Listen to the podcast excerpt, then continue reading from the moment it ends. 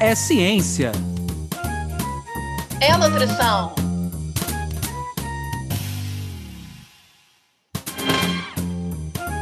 É nutrição. É ciência. Ciência da nutrição. Sejam todos bem-vindos pela ciência. Sejam todos bem-vindos pela nutrição. Meu nome é Anderson Teodoro. E eu me chamo Luana Aquino. Tá no ar mais um episódio do podcast Ciência da Nutrição, que tem como objetivos levar para vocês aí de casa, do carro, do ônibus, da academia, informações quentes e atuais sobre as diferentes áreas da ciência da nutrição. Com esse podcast, a gente também quer promover, estimular mudanças de hábitos, de estilos de vida entre vocês, nossos ouvintes, e nós mesmos, no dia a dia, também percebemos essas mudanças. A gente gostaria muito de agradecer a vocês, ouvintes que estão nos acompanhando, tanto por aqui quanto nas redes sociais, e relembrar para vocês que a gente ainda está gravando à distância.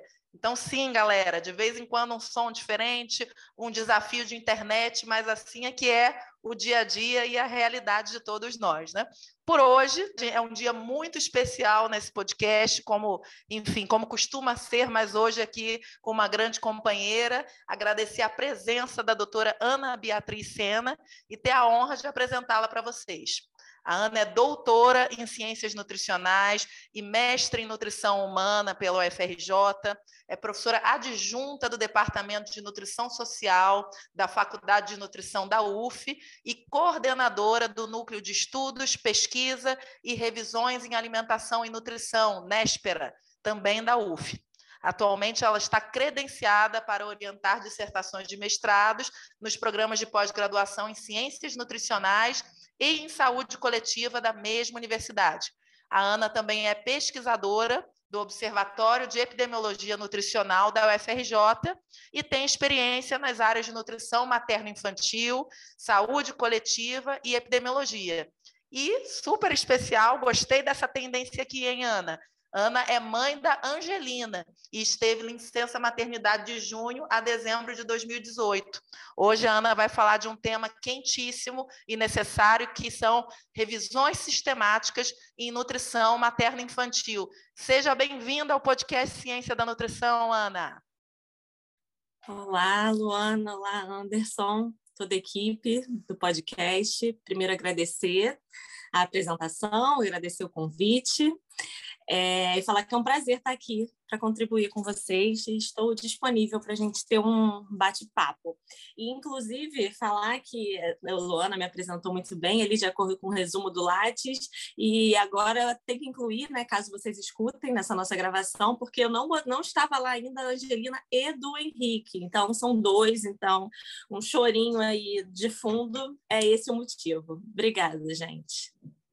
Ótimo, Ana, muito bom, né? Já furo de reportagem do podcast Ciência da Nutrição para quem acompanha Ana Beatriz Sena.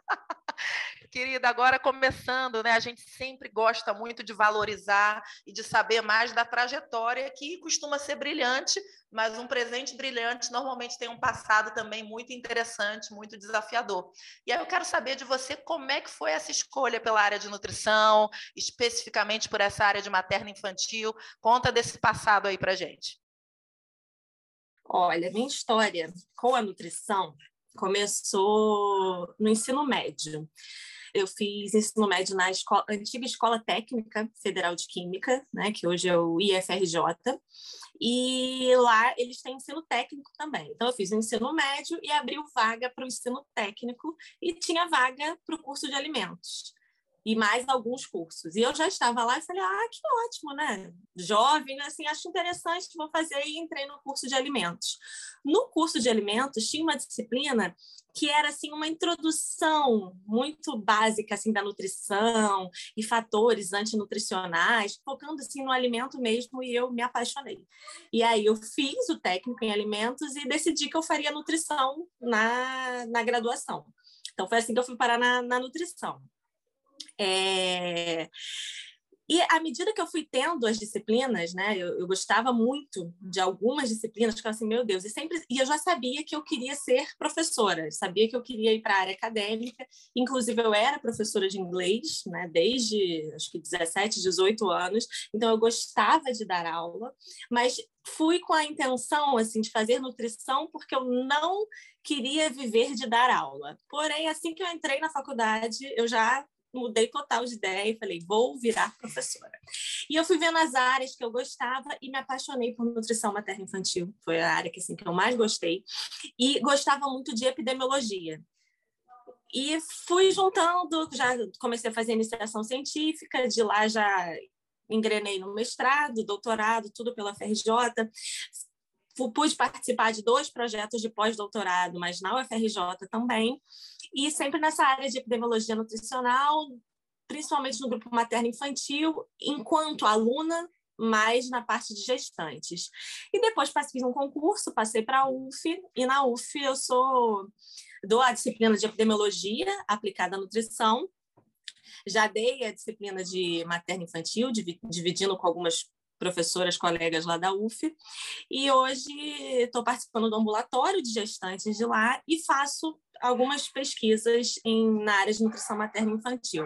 E esse grupo, né, que a Luana falou o nome, surgiu quando eu fiz um, na época da pandemia, né, ainda estamos em pandemia, né? não estamos, é, estamos nesse processo de, de transição, mas surgiu um edital na UF e eu tive a ideia de, uma vez que os nossos projetos de campo estavam limitados, de investir mais em revisão sistemática. E aí eu fiz um, uma solicitação para esse edital conseguir uma verba e incluir questões mais específicas de revisão sistemática, como programas de gerenciamento de dados e tudo. E aí foi daí que surgiu esse nome desse grupo de pesquisa, né? Que é o que eu estou iniciando ainda, engatinhando com os meus alunos, que a gente tem também trabalho de campo, mas tem alguns projetos de revisão sistemática que estão sendo finalizados por agora. Então, a gente está agora começando a ter os resultados finais. História bacana, né, Luana? Ainda mais sabendo que tudo começa pela área de alimentos, né? Sem nenhuma provocação com você. Mas, enfim, entrando um pouquinho na temática, Ana Beatriz, da nossa do nosso podcast, eu queria que você trouxesse um pouquinho para quem nos ouve, quem nunca ouviu falar sobre isso, o que, que é uma revisão sistemática, né? E qual é a importância disso na área de nutrição materna infantil? Anderson, antes de falar assim o que é uma revisão sistemática, eu acho que eu posso dar um exemplo talvez algumas, alguns dos nossos ouvintes já tenham conhecido, principalmente quem já teve filho, é, tem um livro que foi muito famoso, foi muito vendido, que é que o nome em inglês era Baby and Child Care, né, o cuidado de bebês e crianças, que foi de um médico muito conhecido, que foi, é o Dr. Benjamin Spock. Ele teve assim mais de 50 milhões de cópias vendidas entre as décadas de 50 e 90, foi um livro que realmente ficou muito famoso. E nesse mesmo período, é, foram relatados mais de 100 mil hum, casos de mortes pelo tido como mal do berço, né? Que era aquela morte súbita do lactente. E foi assim uma proporção. Esse mal começou a chamar a atenção né, dos governos, de uma forma geral, e no início dos anos 90, os pesquisadores mostraram que o risco desse mal do berço era reduzido pela metade quando os bebês pequenos eram colocados para dormir de costas. E qual é a relação aí com esse livro? Esse livro, muito famoso, né? Aqui é claro que não dá para a gente garantir que foi única exclusivamente né, essa causa, mas ele tem uma frase assim que é, é até muito inocente do autor, que com certeza ele, ele estava ali apenas expressando a opinião dele, né, e como profissional reconhecido. E a frase eu vou ler aqui para vocês. Era assim: Acredito que seja preferível acostumar o bebê a dormir de barriga para baixo, caso ele seja solícito. Ele poderá mudar depois quando aprender a se virar. Então, assim, é uma frase simples, ele expressando a opinião dele muito claramente. Ele falou: ó, acredito que seja preferível.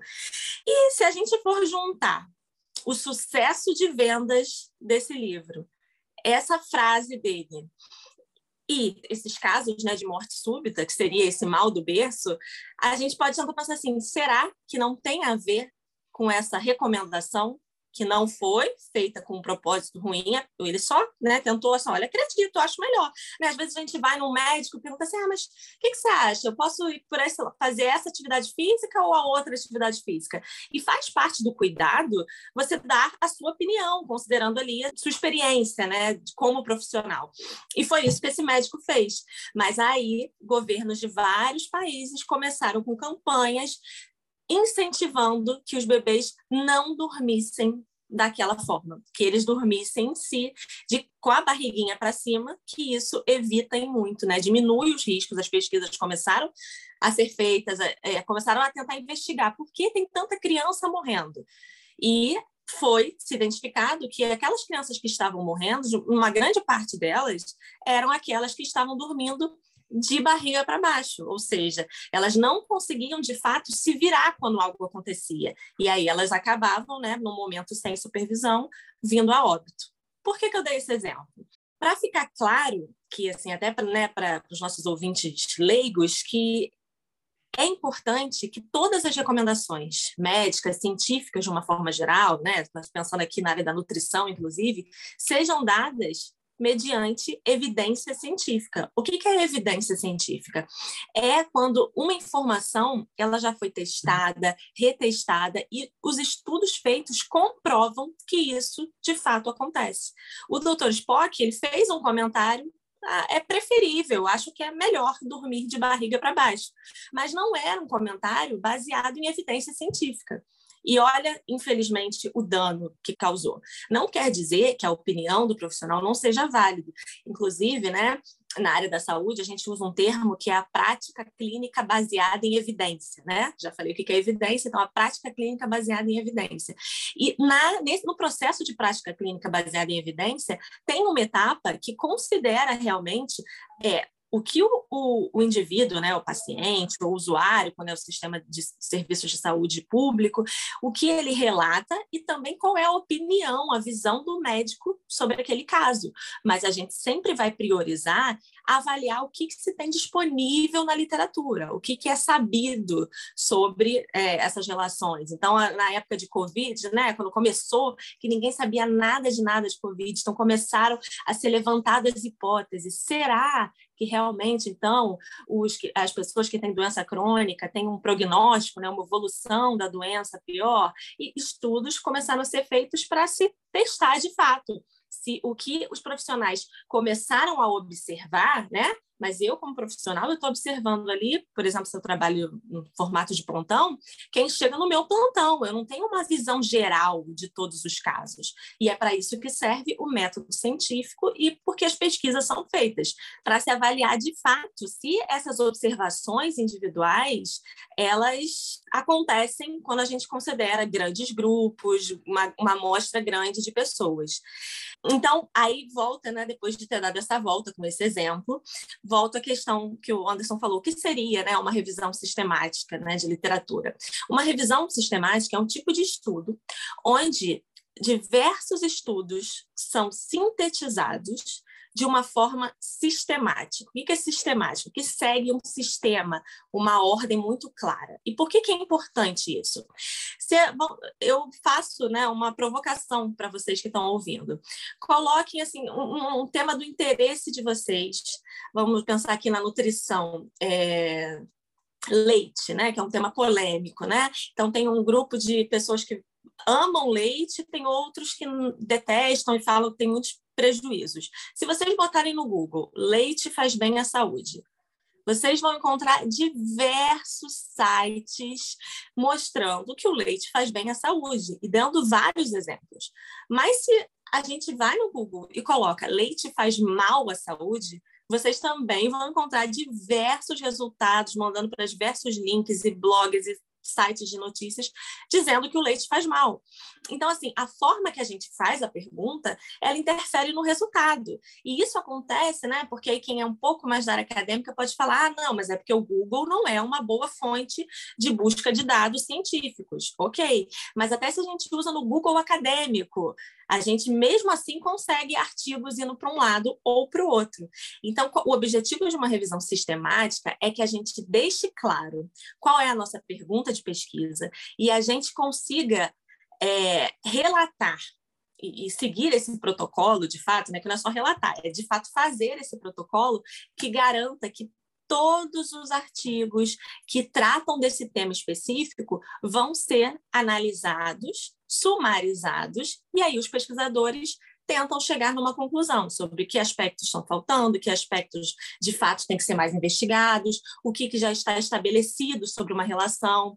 Então, assim, é, ser sedentário é, aumenta o risco de obesidade. Isso já está estabelecido, né? Mas diversos temas, né, que vão aparecendo aí, que vão surgindo na internet, eles não estão totalmente explorados. E essa é a importância de você explorar esses temas seguindo uma metodologia sistematizada, que é o que ocorre nas revisões sistemáticas de literatura. Então, quando eu faço uma revisão sistemática, eu estou ali garantindo que eu não estou é, direcionando, né, um termo mais técnico seria enviesando, mas um termo mais simples, que eu não estou direcionando os resultados que eu estou incluindo na minha análise de dados, igual eu poderia fazer se eu colocasse apenas uma frase como leite faz bem à saúde ou leite faz mal à saúde no Google. Então, eu deixo o tema amplo e eu garanto que tanto os resultados de estudos que concordam com a minha hipótese, né, que é, que é o que eu acho inicialmente que eu vou encontrar,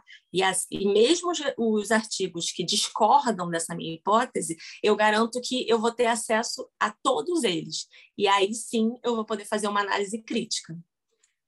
Perfeito, Ana. Realmente ótimo você dar esses exemplos, fazer, enfim, esses links, né?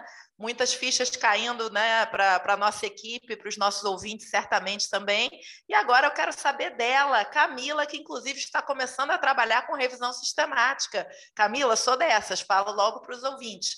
Quero saber o que, que você está achando do episódio de hoje. Se você tem dicas, documentos, extras para dividir com os nossos ouvintes sobre o tema. Olá, Luana, olá, Anderson e olá, ouvintes do podcast Ciência da Nutrição. Esse episódio deixa claro a importância das revisões sistemáticas, pois estas, comumente, produzem a melhor evidência disponível para avaliar a efetividade, a eficácia e a segurança de diferentes tecnologias, sendo utilizadas para dar suporte às tomadas de decisões clínicas do profissional da ponta e ainda nas decisões de políticas públicas na saúde. Por isso, deixe como dica, de curiosidade para quem ainda não conhece, um documento diretriz elaborado pelo Ministério da Saúde, que fala exatamente sobre a elaboração de revisão sistemática. Diretrizes metodológicas, elaboração de revisão sistemática e meta-análise de ensaios clínicos randomizados. Este documento detalha de forma pragmática os processos que compõem uma revisão sistemática e atualiza as ferramentas necessárias para sua elaboração, servindo como um guia prático para os autores de revisão sistemática até mesmo eu que estou inserida nessa área atualmente.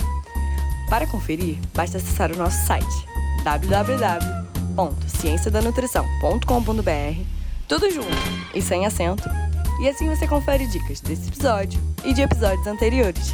Não deixe de conferir. Obrigada, Camila.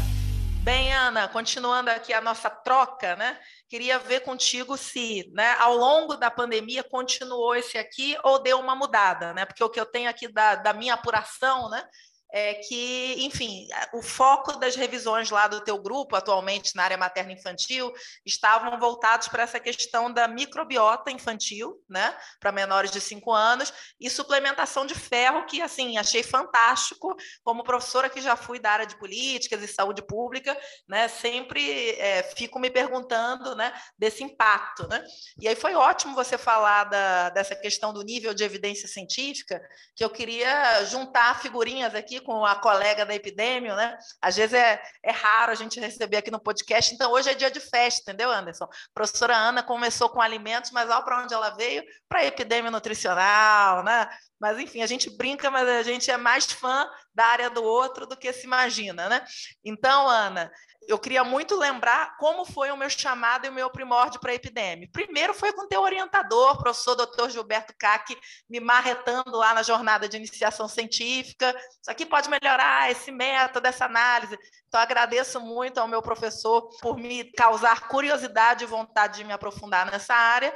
Mas o segundo momento onde eu recebi um chamado forte, né, foi assim que eu comecei o doutorado na área e fui trabalhar no INCA, no setor de detecção precoce de câncer. Então, lá era justamente onde a gente pegava né, os sistemas de informação, Ciscolo, Cismama, e transformava isso em políticas para o profissional da ponta. Então, a gente falava de revisão sistemática a todo momento, entendeu? E aí, olha olha que coisa curiosa, né? Quando a gente vai para a universidade, quando eu chego com o doutorado completo na universidade, eu começo, lógico, a ver que alguns pesquisadores sempre valorizaram revisão sistemática, mas também escutava questões assim, mas né, vai aceitar como dissertação, como tese, revisão, né? Como que dúvida é essa, né? Lá na pirâmide de evidência está lá em cima comparada a outros tipos de estudo, né?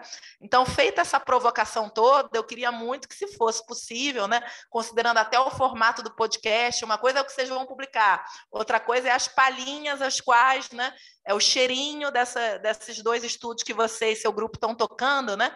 O que, que você está encontrando de interessante desses cheiros iniciais? O que, que você pode partilhar com os nossos ouvintes, né? Enfim, como é que isso pode vir até a impactar né, no dia a dia dos ouvintes? Então, Luana, eu, até um comentário adicional, né, sobre você falou da pirâmide, né, dos níveis de evidência, né, é aquela coisa. Eu sou mãe, né, então a gente diz que acima de revisão sistemática de literatura e meta-análise, apenas opinião de mãe, né. Então, revisão sistemática de literatura é o que há de, de na ciência, né? Não desmerecendo os outros tipos de estudo, até porque as revisões elas são feitas porque existem os outros estudos. Mas quando a gente consegue agregar os dados, né? Uma revisão sistemática ela tem mais potencial de gerar de fato essa evidência científica, né? Mas todos os estudos são relevantes, né? Todos têm o seu objetivo, assim como todas as áreas. E não me coloque nessa encrenca, porque eu adoro a área de alimentos, tá bom? Anderson, não me inclua nessa aí da Luan. Inclusive, mesmo depois, já sabendo né, da minha área, que eu gostava mais da parte de materno infantil, ainda fiz uma pós-graduação em segurança alimentar lá na Federal de Química mesmo. Então, eu amo as duas áreas, mas trabalho efetivamente só com a parte de epidemiologia, e, né, Luana? É, gente, vocês não estão vendo aí, né, nesse podcast, mas a Luana está aqui fazendo corações para a parte de epidemia, revisão sistemática, mas assim, que, então, a Luana perguntou dos dados dos trabalhos, né? Eles a gente está tendo bastante dificuldade em finalizar, inclusive, e aí eu faço um link com essa parte assim, ah, mas vai aceitar revisão sistemática como uma dissertação, porque as pessoas têm na cabeça, né? As pessoas que não trabalham com uma revisão sistemática, que é tudo muito fácil, é muito simples, né? Trabalho de conclusão de curso. Ah, não, não vai dar tempo de coletar dados, faz uma revisão que é rapidinho. E, assim, uma revisão que não seja sistemática, porque a revisão sistemática dá muito e muito trabalho. E é um processo de você, inicialmente, é pensar no seu protocolo, mas é um projeto de vai e vem, porque umas ve às vezes quando você começa a ler os resumos, você percebe, olha, mas tem muito artigo sobre isso, não vai dar para a gente sistematizar, a gente vai ter que fechar aqui, fazer um link mais específico. Então é um processo de vai e volta. Essas duas revisões, elas realmente, a gente está aqui na nossa parte de finalizar. Uma é a parte de intervenção de, de ferro sobre o desenvolvimento motor, né? se de fato essas intervenções de ferro conseguem ter um impacto positivo no desenvolvimento motor de crianças anêmicas. E olha o que aconteceu, a gente tinha proposto inicialmente ver de qualquer criança, né? anêmicas e não anêmicas, e vimos que ia ser muito dado, e quando a gente tem muito dado, né, é bom por um lado, mas é mais difícil, porque, assim, para ficar claro para quem está ouvindo, a gente só consegue fazer uma revisão sistemática com critérios muito bem definidos. Então, assim, a população de estudo tem que ser muito parecida. Se é uma revisão sistemática de estudos de intervenção, que é onde o pesquisador interfere, propõe né, alguma medida, então propõe uma medida de educação nutricional, propõe um plano alimentar diferenciado ou fazer atividade física, é, as, os estudos incluídos eles têm que ser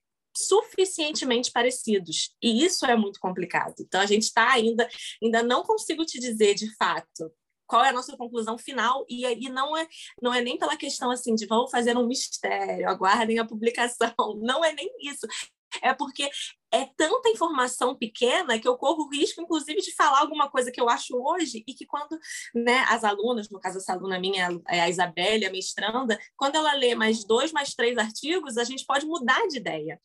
E por que é importante ter revisões sistemáticas de literatura? Porque um artigo específico, ele pode ser muito bom, pode ter uma metodologia maravilhosa, mas ele não dá conta de tudo. Ele não vai conseguir concluir em diversas populações. Os resultados desse artigo, eles são restritos àquela população onde os dados foram coletados. E aí, às vezes, você tem um tema assim, ah, que está muito na moda. E aí, é claro, né, é, a área acadêmica ela está ali conversando com as mídias sociais, com o que está saindo na mídia. Então, está saindo muito aqui ó, desse produto novo no mercado. Então, as pessoas começam a estudar esse produto para ver se, de fato, esse produto tem os efeitos que os leigos ali estão alegando, que os blogueiros, né, as blogueiras fitness estão dizendo. E aí esse produto começa a ser estudado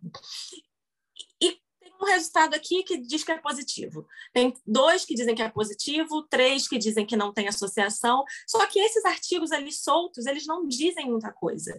Então, essa é a importância de você pegar todos os resultados disponíveis e conseguir sistematizar. Porque se ninguém para para sistematizar, voluntários de pesquisa continuam sendo captados, talvez sem necessidade, né? Olha, já tenho tantos estudos, eu não precisaria ficar submetendo mais as pessoas, talvez, a uma intervenção nutricional que não seja efetiva, por exemplo, se é um tratamento para perda de peso. Se eu já tenho estudo suficiente que me diz que ela não é efetiva, eu só preciso sumarizar esses dados desses estudos. E uma coisa assim que eu sempre digo em todas as aulas que eu dou falando de revisão sistemática é uma frase, se eu não me engano, acho que eu não tenho aqui, acho que é de, do Carl Sagan, que é, é, talvez não sejam essas palavras exatas, mas ela, de, ela resume o seguinte: ausência de evidência não é evidência de ausência. Essa frase é também muito utilizada quando a gente fala de religião, de existência de Deus, mas eu uso ela adaptada às minhas aulas de epidemiologia e de revisão sistemática e meta-análise. E eu falo, a ausência de evidência não é, é a mesma, não quer dizer evidência de ausência de associação. Por quê? Porque tem muito profissional que não está nem aí para prática baseada em evidência. Ó, eu consumi esse suplemento aqui, funcionou em mim, então eu assumo como uma verdade universal e digo que ele é maravilhoso para todo mundo, sem saber de fato, sem buscar os dados disponíveis. Mas também tem muita gente que baseia toda a sua prática clínica em um artigo e bota um artigo aqui debaixo do braço e usa esse único artigo para tudo. Não, aqui, ó. Esse artigo aqui não mostrou que esse alimento aqui faz bem, não. Então, ele não faz bem. Mas não necessariamente. A gente tem que ter um, um senso crítico de pensar assim: esse tema né? É claro que esse é o senso crítico para o profissional. Né? O leigo que está ali só recebendo essa informação, ele considera que o seu profissional está atualizado, né? um profissional ético e crítico. Mas um único artigo, ele não vai poder garantir isso. Então, se um tema ele não foi amplamente estudado, ainda não deu tempo de gerar evidência seja de que, por exemplo, um alimento ajuda no controle glicêmico de um indivíduo diabético ou se ele não ajuda. Então, a gente tem que dar tempo ao tempo, saber que a ciência ela evolui. Então, diversos aspectos que antes não eram considerados, não eram considerados nas análises, por exemplo, hoje são. E isso possivelmente muda o resultado de um estudo. Então, a gente tem que ter sempre esse senso crítico de, é claro, tem que tomar decisões baseadas em evidência científica, mas a gente tem que saber, então assim, ninguém espera que a gente já tenha estudado todos os efeitos e manifestações a médio prazo da COVID-19. Não, porque é recente, né? Então as manifestações elas ainda estão acontecendo, vão ocorrer. Então a gente tem que dar tempo ao tempo e avaliar criticamente o que está disponível hoje na literatura científica. Ana, entrando um pouquinho na, na temática da nutrição materno-infantil relacionada às revisões sistemáticas, queria que você falasse um pouquinho das temáticas né, da nutrição materno-infantil que têm sido mais abordadas nas revisões, né? E quais são essas conclusões que eles têm trazido hoje para a nossa prática profissional E aproveitando também, já pegando um pouco desse gancho, como é que você acha, assim, quais são os temas que possivelmente para o futuro a gente deve pesquisar e que, que é importante as revisões tratarem na área de nutrição materno-infantil? Olha, Anderson, essa sua pergunta é bem difícil de ser respondida, porque uma vez que a ciência, né, é, se a gente for olhar o número de artigos que são publicados a cada dia, é imenso. Então acaba que a gente como pesquisador, né, a gente acaba muito focado em um objeto de pesquisa específico. Então a gente corre até o risco de falar não, tem que se estudar mais sobre esse tema aqui, e esse tema está sendo ali muito estudado. Mas, por exemplo, quando a gente pensa né, que obesidade, obesidade infantil, que é uma coisa que né, a gente que está cada vez mais crescente, e a gente tem muitos estudos, por exemplo, de, de intervenção nutricional e muitos que não têm um efeito tão grande, né, em termos de diminuir de fato os índices de obesidade infantil, que a gente sabe que vão ter vários desdobramentos, manifestação precoce de outras doenças crônicas. É... E o que eu tenho visto, por exemplo, inclusive vou começar a trabalhar num projeto, né, coordenado pela professora Patrícia Padilha da UFRJ, e a gente, a nossa intenção agora é propor uma intervenção específica, uma intervenção comunitária visando diminuir obesidade infantil em unidades de atenção básica em saúde. E da onde veio isso? Revisões de literatura têm mostrado que assim, intervenções nutricionais têm tido efeitos, né, intervenções nutricionais individuais, mas quando a gente fala de criança, é muito importante que as intervenções foquem no ambiente alimentar, na disponibilidade de alimentos, no contato com a família. Né? A família tem que estar instruída e motivada. Então, o que eu percebo é que essas revisões, por exemplo, na minha área, mostram que faltam intervenções mais focadas em mudanças no ambiente alimentar, no entorno, na motivação. A professora Luana, inclusive, né, Luana, a gente já teve um, um trabalho que, inclusive, a gente tem que estar tendo que finalizar por agora, que fala sobre a questão dos estágios de motivação para mudança de comportamento alimentar, né?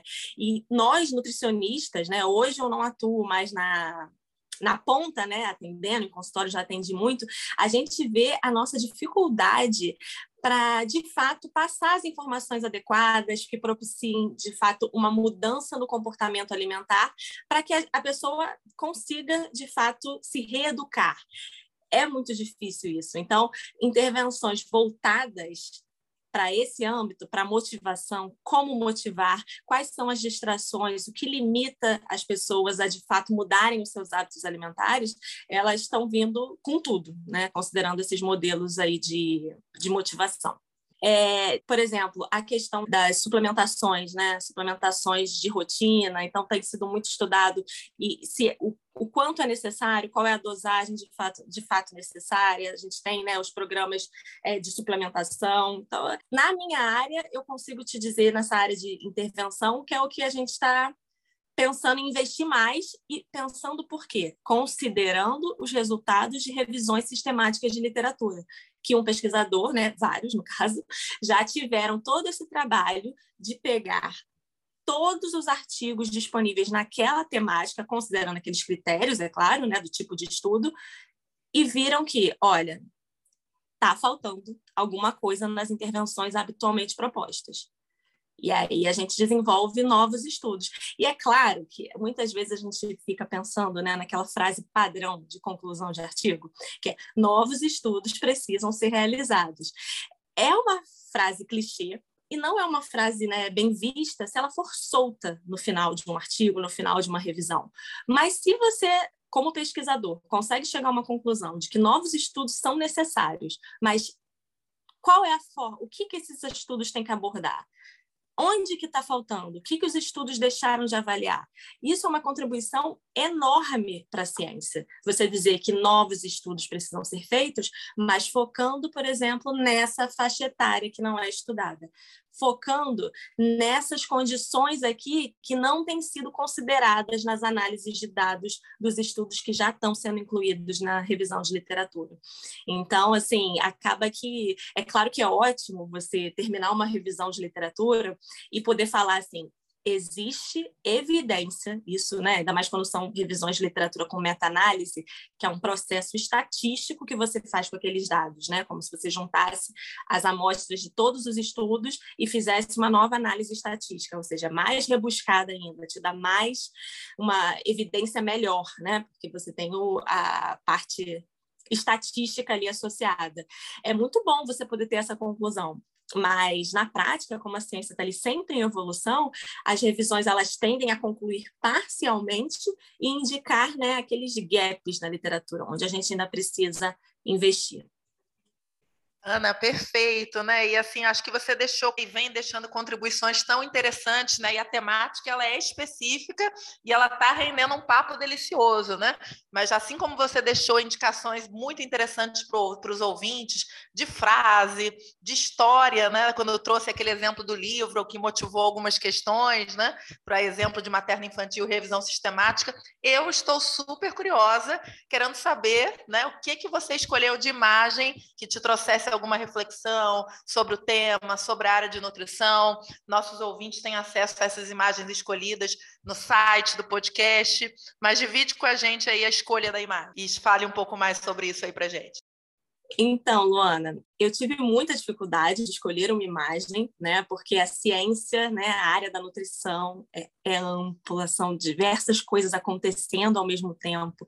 A gente tem que estar sempre se atualizando. Então, quem trabalha com revisão sistemática de literatura sabe muito bem isso, porque trabalha justamente com esse excesso de informação. Então, a gente tenta pegar o excesso e sumarizar para que fique um pouco mais fácil para quem está ali na ponta, né? Então as revisões sistemáticas elas são é, uma forma de facilitar a atuação de quem está ali na ponta atendendo um paciente. Então, uma questão que eu gosto até muito de comentar, assim, com alunos da aula em pós-graduação, pós-graduação é, lato senso, né, mais para atuação, sem ser da área acadêmica. Olha, você não precisa e nem tem como estar atualizado sobre todos os temas da nutrição. Isso é impossível, assim, não adianta achar que a gente vai conseguir que não vai estar.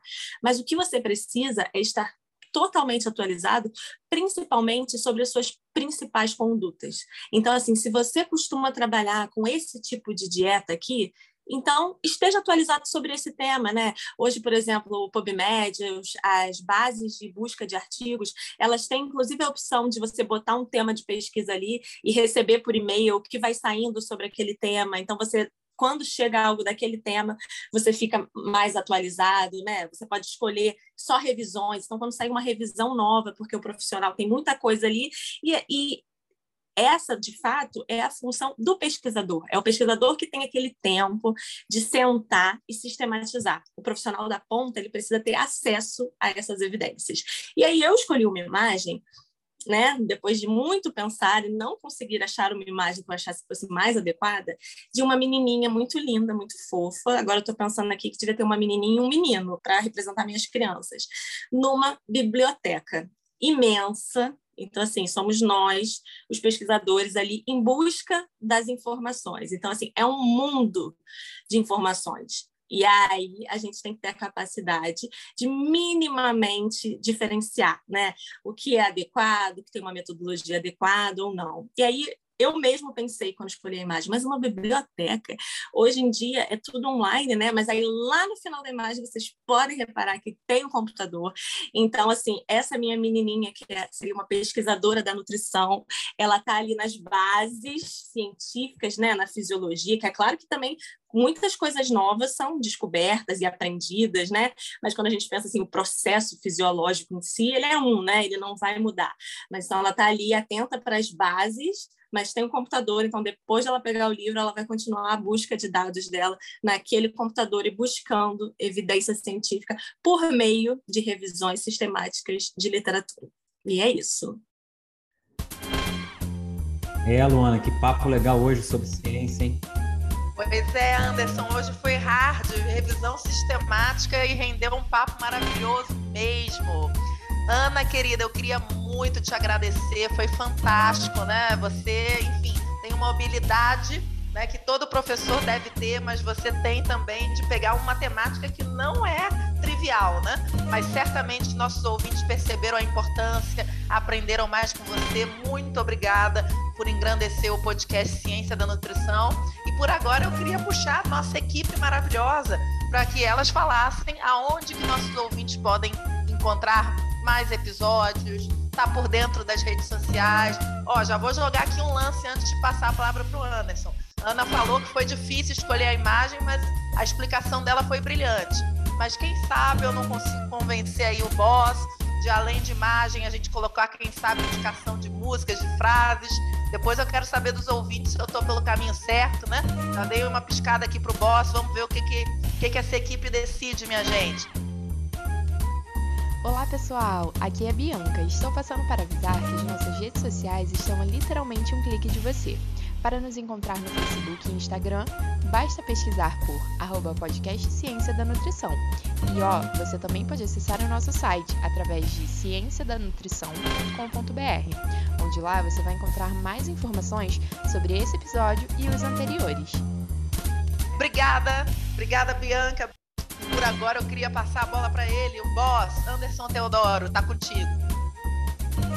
Ana, a gente queria muito agradecer a sua presença aqui conosco é, tenho certeza que para quem conhece um pouquinho né, da área da ciência, pode aprender muito com você, né? Para quem já tem alguma familiaridade, eu acho que pode aprender um pouco mais sobre a temática relacionada à nutrição materno-infantil. Eu queria te passar a palavra para as suas considerações finais, para aquilo que você quiser divulgar. O espaço está aberto. Obrigado pela tua presença. Obrigada, Anderson. Obrigado. Obrigada, Luana e toda a equipe. Foi um prazer é, peço até desculpas pela minha falta de habilidade, né? Sou uma pessoa mais das antigas, dessas modernidades, de podcast, mas eu acho que foi ótimo. É, e contem comigo para o que vocês precisarem, né? Vou estar sempre disponível. E foi um prazer mesmo. Obrigada. Obrigado, Ana Beatriz. Obrigado, Luana. Obrigado a você que nos acompanhou até agora é, nesse episódio de podcast gente queria muito pedir que esse episódio em especial vocês divulgassem bastante. Hoje nós falamos sobre revisões sistemáticas e nós talvez estejamos abraçando um coração da área que é o título do nosso podcast, que é Ciência e Nutrição. A gente, quando pensou em criar esse espaço aqui para discutir ciência, a gente queria trazer para você de casa era justamente isso: a evidência científica. Talvez a gente esteja naquela imagem lá da Ana Beatriz, uma menininha ainda bem pequena, buscando as informações de maneira bem ainda salutar, mas tenha certeza para você de casa, essas informações podem de fato mudar a vida de vocês. Obrigado a todos vocês que nos acompanharam. Continue divulgando o nosso trabalho, continue nos marcando nas redes sociais. Acompanhe a nossa programação no nosso site www.ciencianutrição.com.br e a gente se vê no próximo episódio podcast Ciência da Nutrição.